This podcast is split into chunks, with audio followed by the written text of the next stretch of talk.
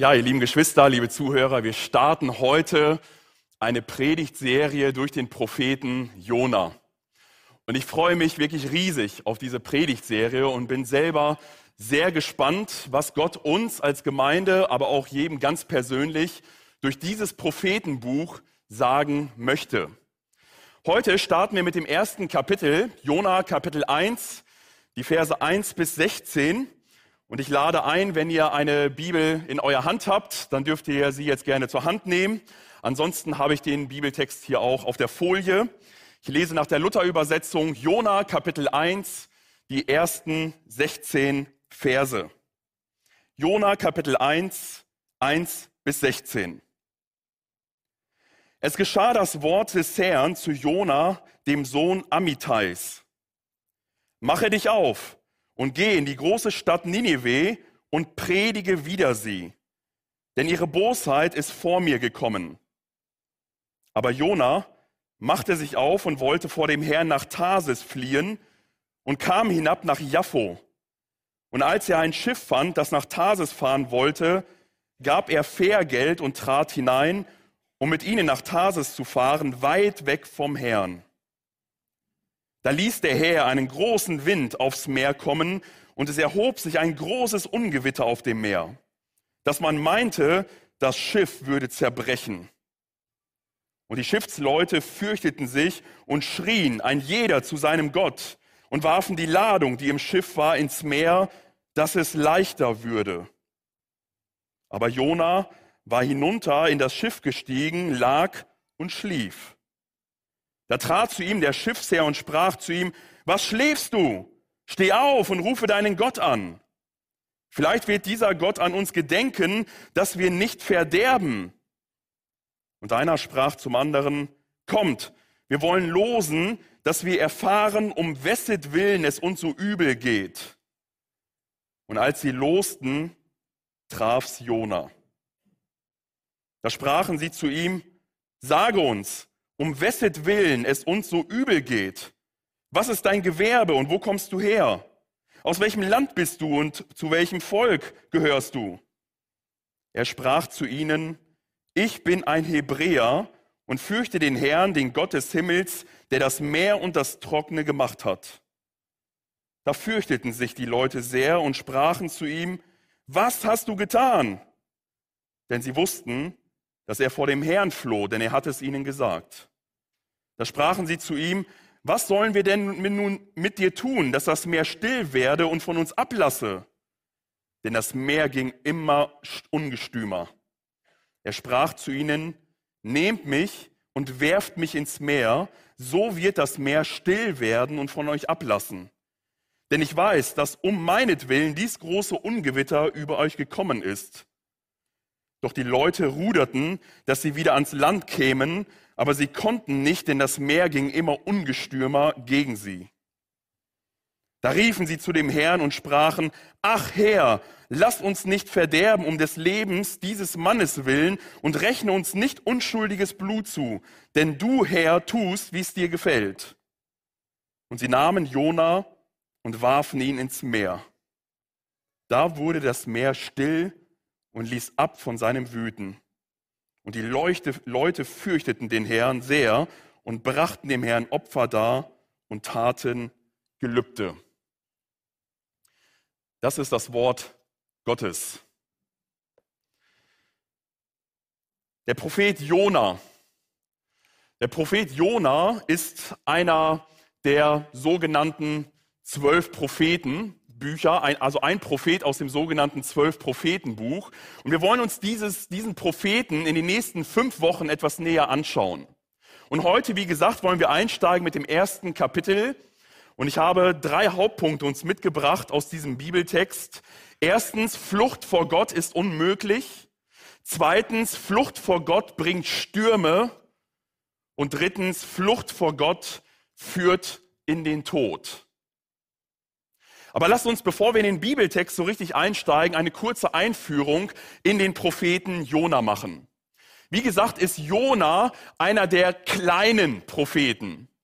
Und wenn man von kleinen Propheten spricht, dann meint man nicht, dass diese Bücher irgendwie unbedeutender wären oder dass sie weniger Aussagekraft haben, sondern klein bedeutet hier einfach nur, dass sie nicht so groß sind wie die großen Propheten, nämlich vom Umfang des Textes, wie zum Beispiel der Prophet Jesaja, Jeremia oder Hesekiel oder Daniel. Und deswegen werden diese Prophetenbücher als kleine Propheten bezeichnet. Und Jona ist wahrscheinlich von diesen zwölf kleinen Propheten der bekannteste Prophet.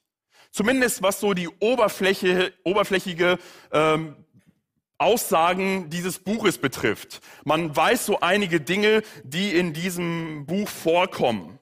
Fast jeder von uns hat diese Geschichte schon als Kind gehört, entweder von den Eltern vorgetragen, aus einer Kinderbibel, von einem Hörspiel oder aber in der Kinderstunde.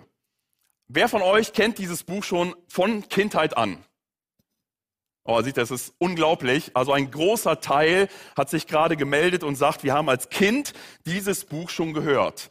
Ich glaube, das trifft nicht zu auf den Propheten Amos oder den Prophet Habakkuk oder auf den Prophet Zephania und so weiter. Also Jona ist zweifellos der bekannteste dieser kleinen Propheten. Aber Kennen wir Jona wirklich auch, was die Botschaft des Buches betrifft? Haben wir wirklich schon mal gründlich dieses Buch studiert? Woran denken wir als allererstes, wenn wir an Jona denken? Ruf mal rein. Jawohl. Hätte mich jetzt gewundert, wenn eine andere Antwort gekommen wäre. Wenn ihr Jona googelt, trifft ihr unglaublich viele Bilder mit irgendeinem Wal, mit irgendeinem Fisch. Jona hängt da so fröhlich im, im Maul drin und so weiter. Also so ganz fröhliche Bilder, die so gemalt wurden aus Kinderbibeln und so weiter. Zweifelsohne der Fisch ist das bekannteste Symbol dieses Propheten Jona. Aber interessanterweise, und da werden wir in der Folge dieser Predigtserie noch hören, äh, ist dieser Fisch eine sehr kleine Randerscheinung in dieser Gesamtgeschichte des Propheten Jona. Wenn wir uns die Struktur dieses Buches angucken, kann man es ganz einfach machen. Der Prophet Jona hat vier Kapitel. Und diese vier Kapitel sind eingeteilt in zwei Episoden. Die erste Episode, Kapitel 1 und 2, die zweite Episode, Kapitel 3 und 4. Die erste Episode, Gott gibt dem Propheten Jona einen Auftrag und er tut es nicht. Ab Kapitel 3, Gott gibt dem Propheten Jona einen Auftrag und jetzt tut er es. Ganz einfache Struktur in diesem Buch. Die Botschaft dieses Buches ist allerdings dann schon ein bisschen kniffliger, weil die meisten Prophetenbücher enthalten die Aussprüche Gottes, die Gott dem Propheten gegeben hat und die dieser Prophet einfach weitersagen sollte. Der Prophet selber spielt dabei meistens keine große Rolle. Er ist einfach nur der Botschafter, das Sprachrohr, durch den Gott jetzt seine Botschaft vermitteln will. Im Buch Jona finden wir keine Aussprüche Gottes. Also nicht in dem Sinne, dass uns sie so als Prophetenworte so niedergeschrieben sind. Wenn wir die Worte Gottes hören, dann hören wir sie in Form eines Dialoges, in Form einer Geschichte, die uns erzählt wird. Wir merken also, dass dieses Buch sich ganz wesentlich nicht nur um eine, eine gesprochene Botschaft Gottes dreht, sondern dass der Prophet selber eine sehr zentrale Rolle in, diese, in dieser ganzen Geschichte einnimmt. Dass es also auch um den Prophet geht. Und tatsächlich, wir werden feststellen in den nächsten fünf Wochen, dass ganz viel in diesem Buch über den Propheten selber ausgesagt wird. Ja, dass sogar Teil der Botschaft Gottes an den Propheten selber geht. Und noch mehr werden wir merken, wenn wir dieses Buch studieren, dass es hier um einen souveränen, um einen liebenden, um einen barmherzigen Gott geht, der Menschen liebt der, der Dinge tut, der Sachen in Bewegung bringt, damit Menschen eine Botschaft hören, die er ihnen zu sagen hat. Und er tut es mit einer Absicht, dass Menschen auf sein Wort reagieren. Und so werden wir auch merken, äh, neben all den Geschichten, die wir hier hören im Propheten Jona, dass es vor allen Dingen um Gott selber geht und um sein Wesen geht, das uns hier offenbart wird. Viele, die die die den Propheten Jona ausgelegt haben, haben ganz erstaunlicherweise aufgezeigt, dass das Buch Jona sehr viele Parallelen mit dem Gleichnis aus Lukas 15 hat, was Jesus äh, den damaligen Zuhörern erzählt und was in unserer Bibel oft überschrieben ist mit der verlorene Sohn. Ne, wo ein Vater zwei Söhne hat, der eine Sohn läuft weg und geht in die Ferne, der andere Sohn bleibt da.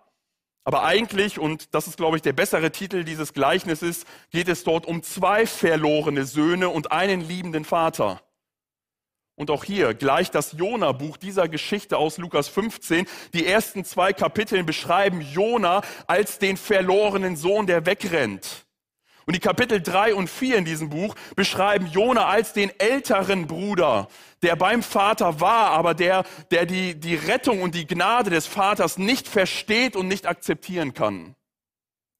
Auch da werden wir in dieser Serie noch tiefer hineingeführt werden. Schauen wir uns aber jetzt den Bibeltext selber an. Erster Punkt, Flucht vor Gott ist unmöglich. Unser Bibeltext begann mit den Worten, es geschah das Wort des Herrn zu Jona, dem Sohn Amitais, mache dich auf, geh in die große Stadt Ninive und predige wider sie, denn ihre Bosheit ist vor mir gekommen. Und soweit, so unverdächtig, da so beginnen ganz viele Prophetenbücher. Es geschah das Wort des Herrn oder der Herr sprach. Das ist also eine ganz gängige Formel, wie wir sie in den Prophetenbüchern finden, wo jetzt gewissermaßen ein Prophetenbuch startet, wo Gott seine Aussprüche jetzt zu dem Propheten weitersagt, die er dann übermitteln soll. Und auch hier nichts Ungewöhnliches, diese Formulierung als Einleitung in den Bericht eines biblischen Propheten. Es geschah das Wort des Herrn. Gott spricht, Gott hat eine Botschaft, er beginnt dieses Buch gewissermaßen. Und er hat etwas zu sagen. Propheten waren Leute, die Gott oft ganz spontan ausgewählt hat und sie mit einem besonderen Auftrag versehen hat, nämlich in eine bestimmte Situation hinein jetzt Gottes Wort zu sprechen. Und wir haben schon gehört, manchmal hatten sie gute Botschaften zu sagen, meistens aber hatten sie negative Botschaften zu sagen. Sie waren oft die Mahner Gottes, die vor allen Dingen in das Leben des Volkes Gottes hineinsprachen, dort, wo das Volk im Begriff war, sich von dem Bund abzulösen, sich von ihrem Gott wegzudrehen und sich hin zu Götzen, hin zu fremden Kultpraktiken zu wenden. Und Gott sendet dann Propheten, die als Warner auftreten und die Gottes Wort in die Situation hineinsprechen und sagen, kehrt um, tut Buße, lasst das sein, kehrt zurück zu eurem Gott, sonst wird das schwerwiegende Konsequenzen haben. Und auch hier ist dieser Prophet Jona so ein Mann, den Gott jetzt erwählt, den Gott beruft und ihn jetzt sendet mit einer Botschaft. Doch ab Vers 2 stutzen wir hier das erste Mal, zumindest wenn wir die Prophetenbücher so als Ganze äh, mal gelesen haben, weil hier kriegen wir in mehrfacher Hinsicht gleich einen Schock, wenn wir das lesen. Der erste Schock, der hier sofort auftaucht, ist, dass ein hebräischer Prophet aufgefordert wird, sein Land zu verlassen, hin zu den Heiden zu gehen, um ihnen eine Botschaft auszurichten. Es gibt auch andere Propheten, die eine Botschaft hatten für ausländische Völker. Zum Beispiel Jeremia, äh, Amos, Jesaja. Sie alle haben in ihren Prophetien auch bestimmte Aussprüche, die heidnischen Völkern galten. Aber sie blieben dafür in ihrem Land. Sie sprachen das als Wort Gottes einfach aus. Aber jetzt hier bei Jona völlig anders. Jonas wird, Jona wird aufgefordert, zu gehen, das Land zu verlassen, hin zu den Feinden Israels zu gehen um ihm eine Botschaft zu vermitteln. Ein noch größerer Schock ist die Warnung, die, die der Gott Israels der Stadt Ninive aussprechen muss, nämlich der Hauptstadt des assyrischen Reiches. Und es ist deswegen äh, interessant, weil wenn man sich die Assyrer einmal anschaut, das ist jetzt eine Karte, ich hoffe, ihr könnt das einigermaßen erkennen, das, was hier so in, in grün ist, also hier oben so rum, das ist das Assyrische Reich und hier, wo jetzt der rote Punkt ist, da ist Ninive. Und hier unten ist Juda und da oben drüber Israel. Wir sehen also, Assyrien war eine Großmacht gewesen in der damaligen Zeit. Und zwar ein Volk, Und das ist gerade bedeutend, ein Volk, was gekennzeichnet war von unglaublicher Brutalität und Grausamkeit. Kein bekanntes Volk der ganzen Menschheitsgeschichte wird als so blutrünstig und grauenvoll bezeichnet. Es war ein, ein Militärstaat, eine Militärdiktatur und es war ein Staat, der mit Härte und Gewalt sein Reich ausbreitete. Die allermeisten Völker haben gegen die Assyrer überhaupt gar nicht erst gekämpft. Sie haben sich sofort ergeben, um möglichst irgendwie Gnade zu bekommen.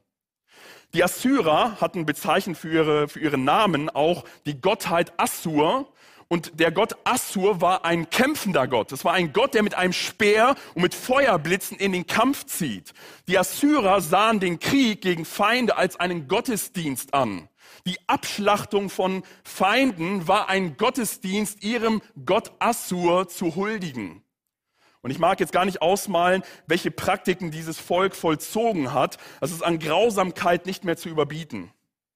Und jetzt wird gesagt, dass Gott eine Botschaft für diese barbarischen Menschen hat in Ninive, was die Hauptstadt des assyrischen Reiches war. Die Assyrer waren schon lange für das Volk Israel eine Geschichte gewesen, weil schon viele Jahre vor diesem Propheten Jona kamen die Assyrer, haben Israel bedrängt und Israel hat sich ergeben und seitdem mussten Israel hohe Tributzahlungen an Assyrien tätigen. Ja, und das war auch hier zur Zeit Jona äh, genauso, dass die Assyrer immer noch dort wie ein, ein Schreckensgespenst über sie waren und man nie genau wusste, wie verhält sich das hier mit den Assyrern. Und wenn wir die Geschichte weiterlesen, dann sehen wir auch, dass 722 vor Christus, also nochmal eine ganze Zeit später nach Jona, waren es genau diese Assyrer, die Israel dann besiegt, Samarien vollständig äh, vernichtet haben und die übrig gebliebenen und überlebenden Israeliten in das Exil nach Assyrien verschleppt haben. Und gerade in diese Nation soll auf einmal Ziel von Gottes missionarischem Auftrag sein, Gott befiehlt und sagt Jona, geh und predige gegen die Stadt Ninive, weil die Bosheit Gottes ist vor mich gekommen. Das heißt, Gott sieht, was dort getrieben wurde. Gott ist nicht blind, was die Grausamkeit der Weltgeschichte angeht. Und er sendet jetzt Jona mit einer Botschaft. Und wie wir später in Kapitel 3 noch sehen werden, ist diese Botschaft versehen mit einem Ultimatum von 40 Tagen.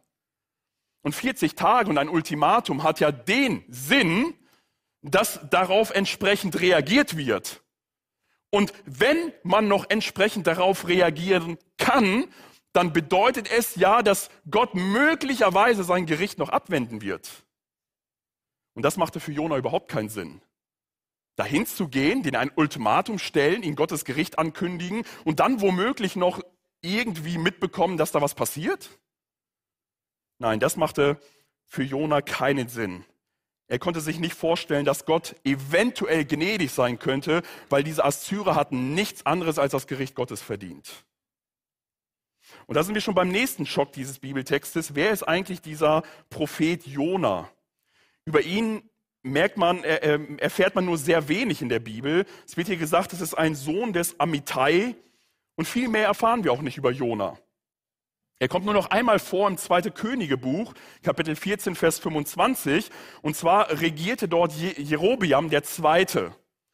Und während dieser Zeit von Jerobiam II. hatte das assyrische Reich gerade so drei ganz schwache Könige nacheinander gehabt. Die, das waren so, die regierten nur sehr kurz, waren äußerst schwach und hat, es gab so innerpolitische Querelen in dem Land. Ganz halt mit, wer wird der König sein, wer regiert. Und Israel und vor allen Dingen Jerobiam II. nutzte diese kurze, schwache Situation des, des, des assyrischen Volkes aus und sie breiteten schnell ihr Land aus. Und gingen militärisch gegen die Assyrer vor oder beziehungsweise gegen die Nachbarvölker und dehnten ihr Reich etwas aus. Und Jona war einer der Hauptpropheten, die diesen militärischen dieses militärischen äh, Handeln und Einzug dort in, in, oder Ausbreitung der, der, der Landesgrenzen ganz maßgeblich unterstützte und dort als Prophet an vorderster Front sich dafür einsetzte, dass dieser Kampf gewonnen wurde.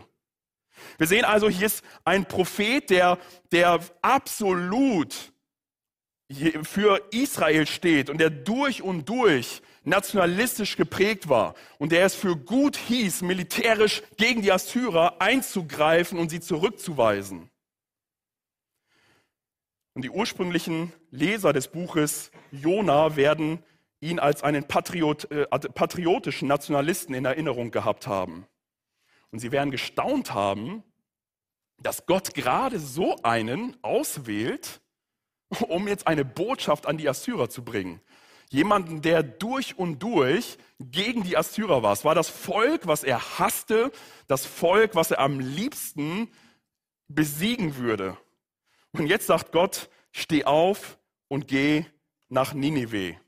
Ninive, es ist nur eine Zeichnung, war damals eine Weltmetropole, eine riesengroße Stadt, ganz große Bauten, äh, an dem Fluss Tigris äh, gelegen, schöne Gärten, die dort auf, die hängenden Gärten sind ja auch bekannt, äh, sind dort errichtet worden. Es war also wirklich eine wunderschöne Stadt.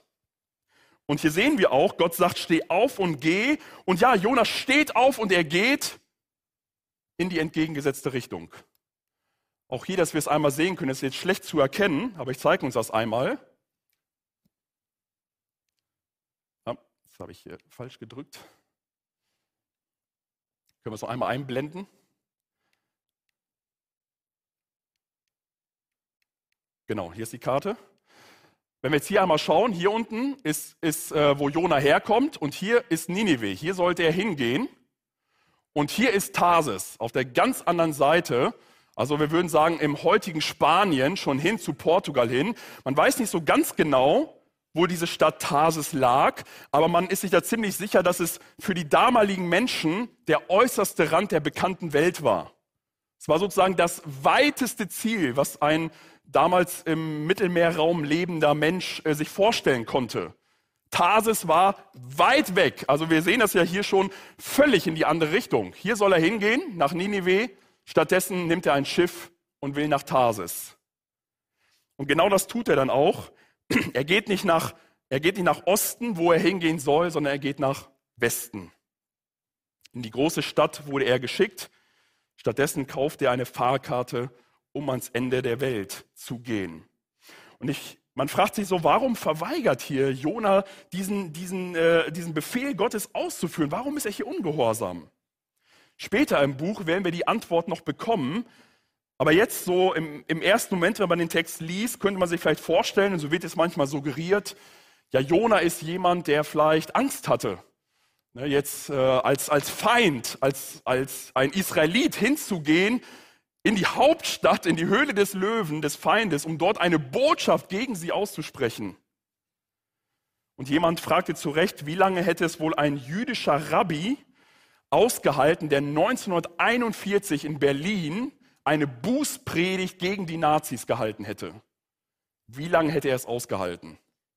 Wahrscheinlich hätte er nur ein einziges Mal seinen Mund aufgemacht. Und ähnliches kann man hier erwarten, zumindest beim ersten oberflächlichen Nachdenken, wäre Jona auch passiert. Praktisch gesehen waren Jonas Erfolgsaussichten gleich null, das Risiko zu sterben aber extrem hoch. Allerdings, wenn wir äh, äh, später feststellen, dass Jona kein ängstlicher Typ ist und dass er den Auftrag nicht verweigert, weil er Angst hatte. Man kann sich auch fragen, warum ist Jona nicht einfach zu Hause geblieben? Er hätte einfach zu Hause bleiben können und zu Gott sagen können, nö, mache ich nicht. Wir kriegen darauf keine Antwort. Ich kann mir vorstellen nur, dass er nicht bleiben wollte, weil dann wäre er vielleicht ja immer wieder von Gott mit diesem Auftrag konfrontiert worden. Und er hat sich gedacht, okay, ich reise ganz, ganz weit weg, so dass es für Gott keinen Sinn mehr macht, mich als Prophet zu wählen, sondern er muss stattdessen einen anderen nehmen, der dann verfügbar ist und den Auftrag wirklich ausüben kann. Ich kann mir vorstellen, das war seine Logik. Ganz weit weg, so dass es für Gott keinen Sinn mehr macht, irgendwie jetzt an mir als Prophet hängen zu bleiben. Er kann sich einfach einen anderen wählen. Der kann den Job dann machen. Und das Buch wird klar machen, dass Jona weniger ein Problem mit dem Auftrag selber hat, als mit demjenigen, der ihn den Auftrag gibt. Alles an diesem Auftrag war für Jona unlogisch. Alles machte keinen Sinn.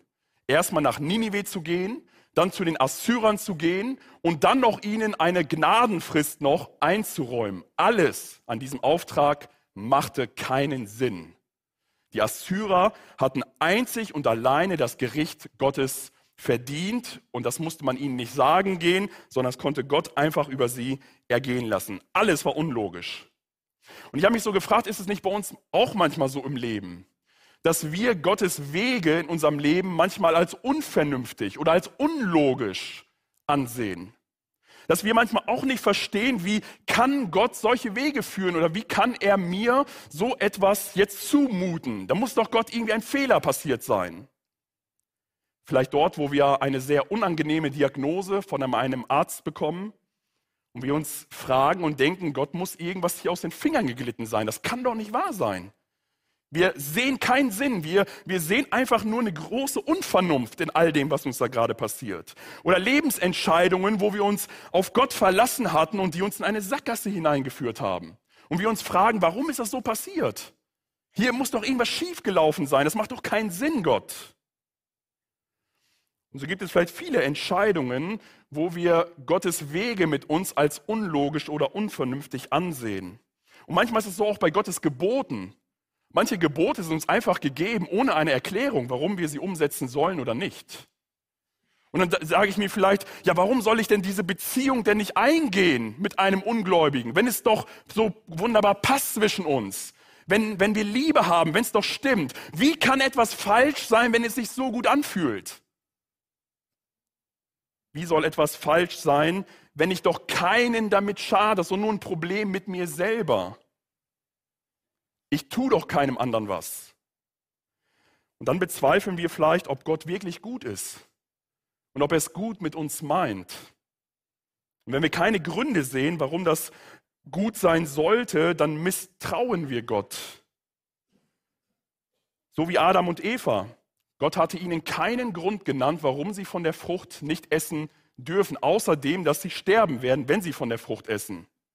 Und jetzt kam aber der Teufel und er gab ihnen sehr gute Gründe, die Frucht zu essen. Ihr werdet weise sein wie Gott. Ihr werdet zwischen Gut und Böse unterscheiden können. Und sie aßen von der Frucht. Gott hatte sehr wohl sehr gute Absichten für Adam und Eva, aber er hatte in seiner Souveränität es nicht für nötig gehalten, es ihnen mitzuteilen, sondern Gott erwartet, dass wir ihm glauben, dass er es gut mit uns meint, weil er unser Schöpfer ist und gute Absichten für uns hat. Und wir sollten Gott gehorsam sein und ihm folgen und ihm an ihm festhalten, auch dort, wo es für uns unlogisch erscheint oder unvernünftig. Und so gibt es zwei Arten von Gott wegzulaufen. Jona findet hier alles unlogisch und er macht sich auf die Flucht. Es gibt Menschen, die flüchten für Gott, indem sie ihn ganz offen ablehnen und mit Gott nichts zu tun haben wollen. Und Paulus im Römerbrief zeigt uns diese zwei Arten zu fliehen. Und hier wird beschrieben über diese eine Art der Flucht, gottlos zu leben. Hier heißt es, es gibt keine Art von Unrecht, Bosheit, Gier oder Gemeinheit, die bei ihnen nicht zu finden ist. Ihr Leben ist voll von Neid, Mord, Streit, Betrug und Hinterhältigkeit. Sie reden abfällig über ihre Mitmenschen. Also hier sind Menschen, die fliehen vor Gott, auch wenn sie es vielleicht gar nicht wissen, indem sie einfach ganz offen gottlos leben. In unserer Geschichte sind das die Menschen in Ninive. In der Beschreibung des verlorenen Sohnes ist es der jüngere Sohn, der sie aus dem Staub macht, um die Welt zu genießen, um zu prassen, zu saufen, zu trinken und äh, zu essen und sich gut gehen zu lassen, Partys zu feiern ganz offen in Sünde zu leben. Es ist eine Flucht vor Gott. Es ist ein Weglaufen vor Gott. Immer wieder sein, sein schlechtes Gewissen zu begießen mit Alkohol und anderen Drogen. Aber es gibt noch eine andere Form der Flucht. Und zwar sind das Menschen, die sich für sehr fromm halten. Auch auf die kommt Paulus im Römerbrief zu sprechen. Und er sagt hier, dass sie kein bisschen besser sind. Er sagt, nun gut, du kannst von dir sagen, dass du ein Jude bist. Du fühlst dich sicher, weil du das Gesetz hast und bist stolz darauf, den wahren Gott zu kennen. Du kennst seinen Willen, hast ein sicheres Urteil in allen Fragen, bei denen es um Gut und Böse geht, weil du dich im Gesetz auskennst. Also hier ist jemand, der sagt, ich, ich bin gut, ich kenne das Gesetz, ich kenne Gott. Ich weiß, was gut und böse ist und wie man sich richtig verhält. Und doch keine lebendige Beziehung zu diesem Gott. Und Paulus kommt dann in Kapitel 3 führt beide Fluchtversuche zu demselben Ergebnis, indem er ganz klar ihnen sagt, genau wie es in der Schrift heißt, keiner ist gerecht, auch nicht einer. Alle sind vom richtigen Weg abgewichen. Keinen einzigen kann Gott noch gebrauchen. Keiner handelt so, wie es gut wäre. Nicht ein einziger. Ob wir gottlos sind oder religiös sind, wir sind gleichermaßen schuldig vor Gott. Alle haben das Gericht Gottes verdient. Beide flüchten vor Gott, auch wenn sie es nicht wahrhaben wollen. Und auch wir, du und ich, wir sind seit unserer Geburt auf der Flucht vor Gott. Schon mit sehr frühem Kindesalter fangen wir an, unseren Egoismus auszuprägen. Die Welt sich um uns herum drehen zu lassen. Ich, ich, ich. Wir fangen an, Dinge zu tun, die Gott nicht möchte. Wir fangen an, ungehorsam zu sein. Wir fangen an, zu lügen. Wir fangen an, äh, das Beste für mich zu nehmen. Und das zieht sich durch unser Leben durch. Vielleicht, wenn wir älter werden, überspielen wir das mit ein bisschen äh, guten Sitten, die wir irgendwie noch mitgenommen haben. Aber tief in unserem Herzen bleibt das Problem, bleibt die Flucht vor Gott. Andere nehmen die Fluchtmöglichkeit, indem sie dann versuchen, irgendwie ein anständiges Leben zu führen. Ein moralisch gutes Leben aus eigener Kraft heraus. Brauchen keinen Gott, ich bin gut genug. Ja, die Leute in Ninive, die haben zweifelsohne das Gericht verdient. Das sind gottlose Menschen. Die haben tatsächlich das Gericht verdient. Aber Jona? Jona? Jona war blind für sich selbst und für die Gnade Gottes. Er hat nicht gesehen, dass er jemand war, der der Gnade Gottes genauso bedürftig war wie die Leute in Ninive. Er dachte, wir sind die Guten, das sind die Bösen. Wir stehen unter dem Segen, die stehen unter dem Fluch. Und er merkt nicht, dass er die Gnade Gottes selber so bitter nötig hat. Und dieses Buch wird uns zeigen, wie er eine Lektion nach der anderen lernen muss, um die Gnade Gottes zu verstehen und sie für sich selber zu akzeptieren. Wir sehen dann hier, Flucht vor Gott bringt Stürme mit sich. Ab Vers 4, da ließ der Herr einen großen Wind aufs Meer kommen und es erhob sich ein großes Ungewitter auf dem Meer, dass man meinte, das Schiff würde zerbrechen. So ähnlich sah ein Schiff damals aus. Es waren, waren, oben waren die Ruderleute und der Kapitän und unten waren so die Sachen, die gelagert wurden. Und wir sehen hier in dieser Geschichte, dass Jona sich dort ganz nach unten verkrochen hat, in die, in die unterste Ebene des Schiffes und sich dort niedergelassen hatte, um zu schlafen. Und während dieses Schiff sich auf den Weg machte und keine Angst, mit diesem Schiff hat man nie das Meer einfach äh, direkt überquert, sondern man fuhr an den Küsten immer lang. Und das waren die Seerouten, die genommen wurden, so dass man das Land teilweise immer noch sah oder zumindest wusste, dass es nicht sehr weit entfernt ist.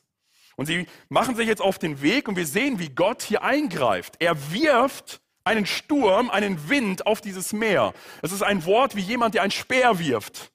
So nimmt Gott einfach einen Wind und wirft es einfach auf das Meer, sodass ein großes Ungewitter aufkommt. Ein großer Sturm entsteht. Und wir sehen hier, dass, dass Gott einen Wind und einen Sturm aufbringt, um seinen Propheten auf den richtigen Weg zurückzubringen. Gott lässt ihn nicht einfach ziehen und sagt, okay, dann suche ich mir einen neuen. Gott rennt hinterher. Gott macht sich auf dem Weg, um seinen weglaufenden Propheten wieder zurückzubringen.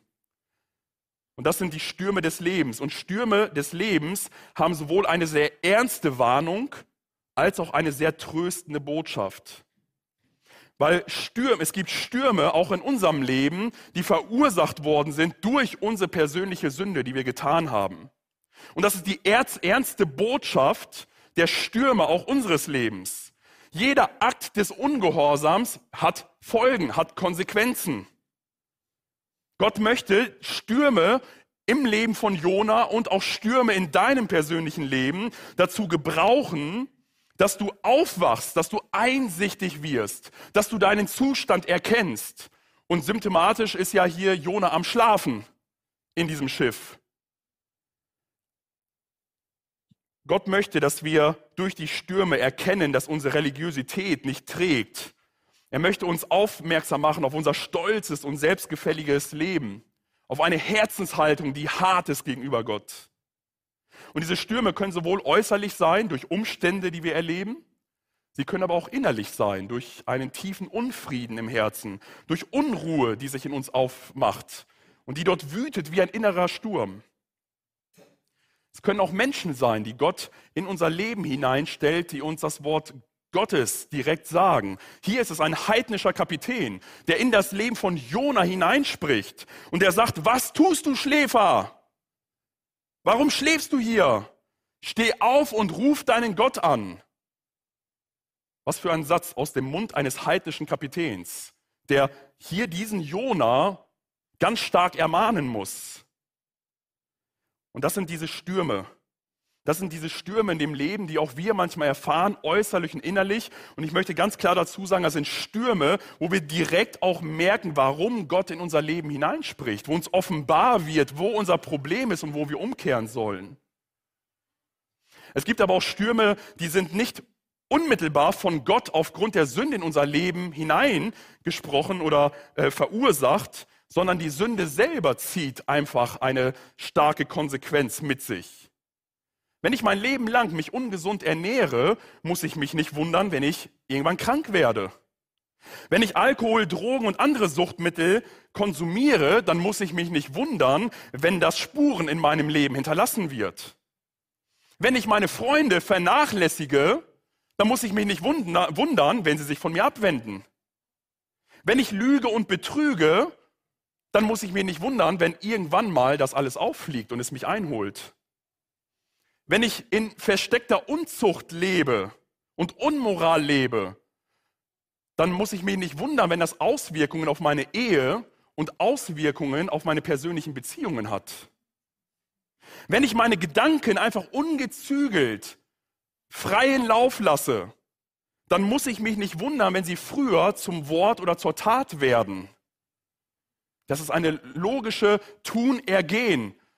Kette, die dort ausgelöst wird. Da muss Gott nicht mal unmittelbar äh, äh, eingreifen, sondern es kann, mal, kann auch sein, dass es einfach in unser Leben hineinkommt. Das Tragische ist, dass diese Prozesse oft sehr schleichend sind, oft nicht sichtbar sind, aber sie werden ihre Konsequenz haben. Ein Ausleger schreibt, Sünde führt zu Rissen im Gebäude des Lebens, die unausweichlich zum, zum, zum, zum Zusammenbruch führen müssen.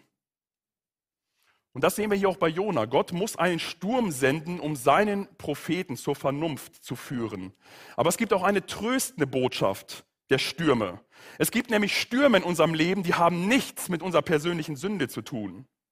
Das sind, Sünden, das sind Stürme, die Gott zulässt in deinem und in meinem Leben, wo er nicht möchte, dass wir aufwachen und umkehren und Buße tun, sondern wo er durch die Stürme möchte, dass wir im Glauben gestärkt werden, dass wir ermutigt werden, dass wir reif und fest werden oder um es neutestamentlich deutlich zu sagen, dass der Charakter und die Person Jesu Christi in unserem Leben geprägt wird, so dass es zum Ausdruck kommt in unserem Wesen, in unserem Leben als solches. Und das ist das Tröstliche, was wir auch im Buch Hiob sehen. Der Hiob ist in einen großen Sturm hineingekommen, aber nicht, weil er schuldig war vor Gott, sondern weil Gott ihn prüfte oder es zuließ, dass diese Dinge passierten. Hier leiden wir als Unschuldige, aber Gott lässt es zu, damit wir umgestaltet werden. Es gibt auch Leiden um Christi willen, dass wir leiden, weil wir Christen sind. Und viele biblische Männer und Frauen gingen durch Stürme in ihrem Leben hindurch, in denen sie vorbereitet wurden für den Dienst, den Gott für sie vorgesehen hat. Gottes Heilsweg in dieser Welt geht durch Leiden zur Herrlichkeit. Und nirgendwo wird es deutlicher als am Kreuz auf Golgatha. Tief in unseren Stürmen finden wir Gottes Gnade tief in den Stürmen unseres Lebens finden wir Gottes Gnade. So wie die Seeleute hier, die ja gar nicht in den Sturm gekommen sind, weil sie selber schuldig waren. Ich meine, in einem gewissen Sinne sind es Heiden und sind schuldig. Aber in dieser Szene wird uns das beschrieben, dass der Sturm wegen Jona kommt. Aber die Matrosen sind mit in diesem Sturm. Und dieser Sturm hat für sie eine sehr tröstliche und eine wunderbare Auswirkung. Am Ende loben und preisen sie Gott. Und genau das sollen die Stürme in unserem Leben bewirken, die nicht aufgrund unserer Sünde sind, dass wir in unserer Not, in unserem Sturm Gott loben und ihn preisen. Und ein letzter Punkt noch, Flucht vor Gott führt in den Tod. Der Sturm ist so heftig, dass die Leute hier, Seeleute hier merken, hier muss eine höhere Macht dahinter stehen. Und so fangen sie an, alle zu ihrem Gott zu beten. Wahrscheinlich war es Neptun oder Poseidon, zu dem man gebetet hat. Und alle beten hier auf diesem Schiff. Ich stelle mir so vor, alle haben da ihre, ihre Gebetshaltungen und so weiter. Alle rufen ihre Götter an. Nur einer, der schläft. Der ist unten und schläft. Im Bauch des, Fisch, äh, des, des, äh, des Schiffes liegt hier der Jona und er schläft. Und hier zeigt sich sehr deutlich, was der Jona für ein Typ war und wo eigentlich das Problem tief in seinem Herzen lag.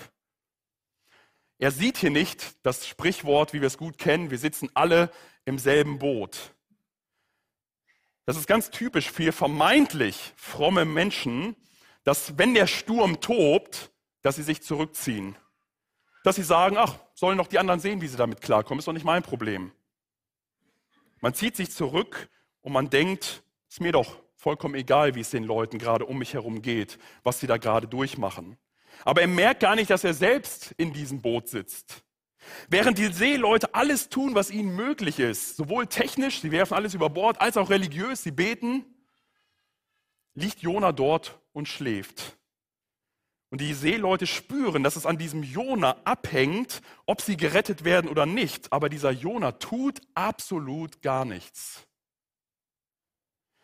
Und auch heute, und da habe ich mich selber wirklich hart geprüft, können wir so eine falsch verstandene Frömmigkeit haben, dass wir sagen, naja, die Welt geht doch eh vor den Hunden. Was interessiert uns auf dieser Welt? Irgendwann kommt doch Jesus. Was, was, was interessiert mich die Menschen hier? Und man zieht sich so zurück. Man nimmt sich so überall raus und versteckt sich vielleicht in einem Gemeindehaus oder in seinen privaten Häusern und sagt, wir haben es doch gut miteinander. Ist doch egal, wie es den anderen um uns herum geht. Ist doch egal, wie es unserer Stadt geht hier. Aber wir vergessen, wir sitzen alle im selben Boot. Und nie war es wörtlicher als bei Jona. Wir kennen die Stelle, wo der Prophet Jeremia den Exilanten, also die ins Exil geführt wurden, zuruft, suchet der Stadt Bestes. Er sagt, obwohl ihr hier Fremdlinge seid, bringt euch ein und tut der Stadt Gutes. Und meistens liest man diesen Vers gar nicht weiter, weil da heißt es dann, dann auch noch, und betet für sie zum Herrn. Für die Stadt zum Herrn beten. Und wer schläft hier und betet nicht? Jona. Er betet nicht zum Herrn für diese Situation. Hier sehen wir also, was für eine Haltung er war. Er hat gesagt, mir geht's, wie es es geht nur um meine Person. Was die anderen gerade macht, das interessiert mich nicht.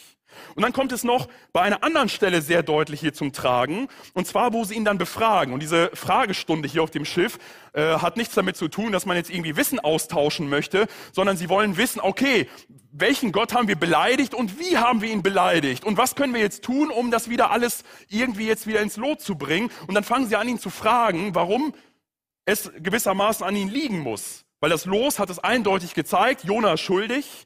Und jetzt fragen sie ihn und in die stellen drei Fragen in dieser Reihenfolge. Die erste Frage, was ist die Sendung oder was ist dein Beruf? Was ist die, deine Absicht? Dann die zweite Frage, woher kommst du? Oder aus welchem Land bist du? Das heißt, wo ist dein Wohnort? Und dann erst die dritte Frage, zu welchem Volk gehörst du? Was ist deine ethnische Herkunft? Und es ist interessanterweise, dass Jona, das ist mir vorher gar nicht so aufgefallen, wenn man es mal genau liest, beantwortet als allererstes auf die letzte Frage. Er antwortet und sagt, ich bin ein Hebräer. Er sagt nicht, ich bin ein Prophet, ich komme aus Israel und ich bin ein Hebräer, sondern er sagt, ich bin ein Hebräer. Das ist also der wichtigste Teil seiner Identität. Seine Nationalität war das, was ihn ausgemacht hat. Deswegen wollte er auch nicht zu den Heiden. Deswegen haben die Heiden auch keine Gnade verdient. Deswegen sind ihm die Leute im Schiff egal. Schla ich schlafe lieber und deswegen halte ich mich auch lieber überall raus. Das sind alles gottlose Heiden. Ich bin ein Hebräer. Und ich muss mich dann fragen, was ist meine Identität? Wenn jemand fragt, Willi, wer bist du? Ich könnte auch sagen, ja, ich bin Deutscher oder ein Russlanddeutscher vielleicht für manche sogar noch höher angesehen. Was ist, ist es mein Eigentum, mein Vermögen, was mich auszeichnet? Ist es meine Familie, zu der ich gehöre? Ist es mein Aussehen, mit dem ich mich profiliere? Ist es mein gesellschaftlicher Stand? Meine Position, die ich in der Gesellschaft oder in einer Firma einnehme? Oder meine Fähigkeiten und Leistungen, die ich habe? Was ist deine Identität? Wenn meine Identität nicht aus Gott kommt und nicht von Christus her gegründet wird, dann wird das Konsequenzen haben. Und zwar die erste, dass ich blind über mich selber werde. Dann wird man stolz und überheblich. Dann habe ich nur noch die Leute im Blick, die zu mir gehören, die auch Hebräer sind, so wie ich, meine Identität. Alle anderen sind mir dann egal. Und das Zweite ist dann eben, dass man auch feindselig oder respektlos gegenüber anderen Menschen wird. Man empfindet keine Liebe und keine Empathie, die aber bei Gott so deutlich in diesem Buch zu sehen ist. Und man nutzt andere Menschen aus. Und Tim Keller schreibt so passend dafür, äh, dazu, ich weiß nicht, ob ihr es gut lesen könnt, hier heißt es, solche seichten christlichen Identitäten, denen es an Tiefgang fehlt, erklären, warum es gläubige Christen ge geben kann, die Rassisten oder gierige Materialisten sind, die süchtig nach oberflächiger Schönheit oder leerem Vergnügen sind oder von Angst und Sorgen geplagt sind und sich ständig überarbeiten. All dies kommt daher, dass, wahre, dass, das wahre Fundament ihrer Selbstidentität nicht die Liebe Christi ist, sondern weltliche Macht, Bestätigung von anderen, ein behagliches Leben oder der Wunsch, alles zu kontrollieren. Was ist unsere Identität? Ist Christus unsere Identität und seine Liebe, die er zu mir und auch zu den verlorenen Menschen hat? Und hier noch zum Abschluss sehen wir noch das Prinzip der Stellvertretung. Hier sehen wir das, den ersten Lichtblick, wo Jona eine Lektion lernt, nämlich eine Lektion, die Gott ihm hier durch den Sturm offenbaren muss, wo er merkt, ja, ich bin schuld. Und er sagt, ja, nehmt mich und schmeißt mich ins Meer, weil es ist, der Sturm ist um meinetwillen da. Und wenn ihr mich ins Meer geschmissen habt, wird der Sturm aufhören.